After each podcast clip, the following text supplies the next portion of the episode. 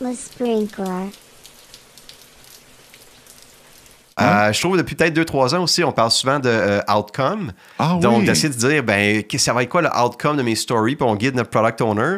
Qui, en, en passant, si on pense à ça un peu, la, la, la, la fameuse formation Kanban, toutes mes métriques, devraient quasiment être collées aussi dans la fameuse formation PO. Parce que mon, mon PO devrait être au courant de ces métriques Kanban-là, puis ça lui parle beaucoup.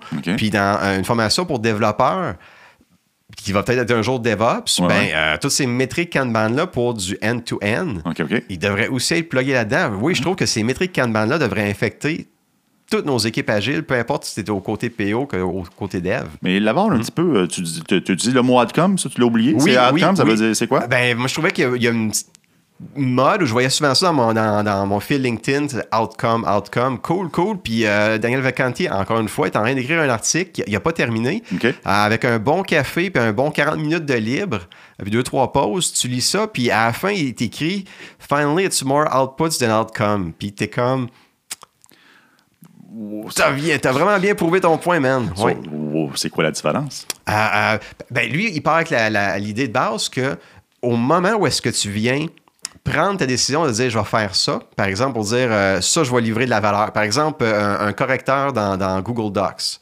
Oui. Ben, je ne sais pas si les gens vont aimer mon correcteur. OK. J'en ai aucune espèce d'idée. Fait qu'au au moment où est-ce que je décide de dire c'est ça que je fais, j'en ai aucune espèce d'idée. Oui. Puis je vais me croiser les doigts que ça va fonctionner.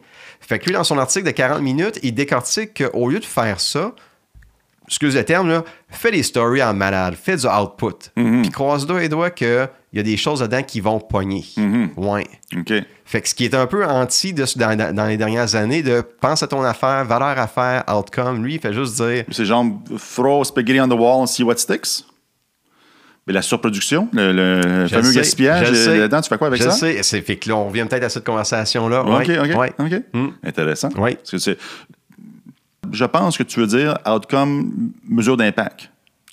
Euh, oui, mais est-ce que je vais avoir plus de gens qui vont s'abonner à mon service? Est-ce que je vais avoir plus de revenus à la fin du mois avec. Mesure d'impact. Ouais. OK, ouais, mesure d'impact, ouais, ouais. Parce que, le- comme, comme on disait tantôt, la valeur d'affaires, ça vaut ce que ça vaut. C'est une hypothèse, on ne sait pas. ouais. C'est basé sur nos, nos market research, euh, gros bon sens, et dans certains cas, euh, le, gars qui paye le plus cher qui, a décidé que c'est important. Je sais pas de quoi tu parles, j'ai aucune idée. L'approche HIPPO. Tu connais-tu HIPPO? Non. Highest paid person opinion.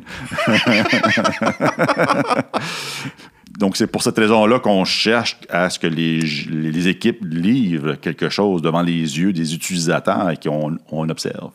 On observe l'impact. Oui. Et écoute, si, si on, était- on avait toujours raison côté valeur d'affaires, on serait tous milliardaires. Oui, oui. Mm, Puis c'est pas le cas. On- je- je- Believe me. Euh, OK. Fait que, euh, et puis donc, Oui. ce, ce que Vacanti, dit, c'est output a lot of stuff, Euh, oui, dans la, see what sticks. oui, dans, dans la dernière euh, euh, version, est-ce que c'est encore en, en écriture? Mm-hmm. Il menait pas mal vers cette opinion-là de dire fais beaucoup de stock, comme tu as dit, see what sticks. Wow. Ouais. Intéressant. À Intéressant. suivre.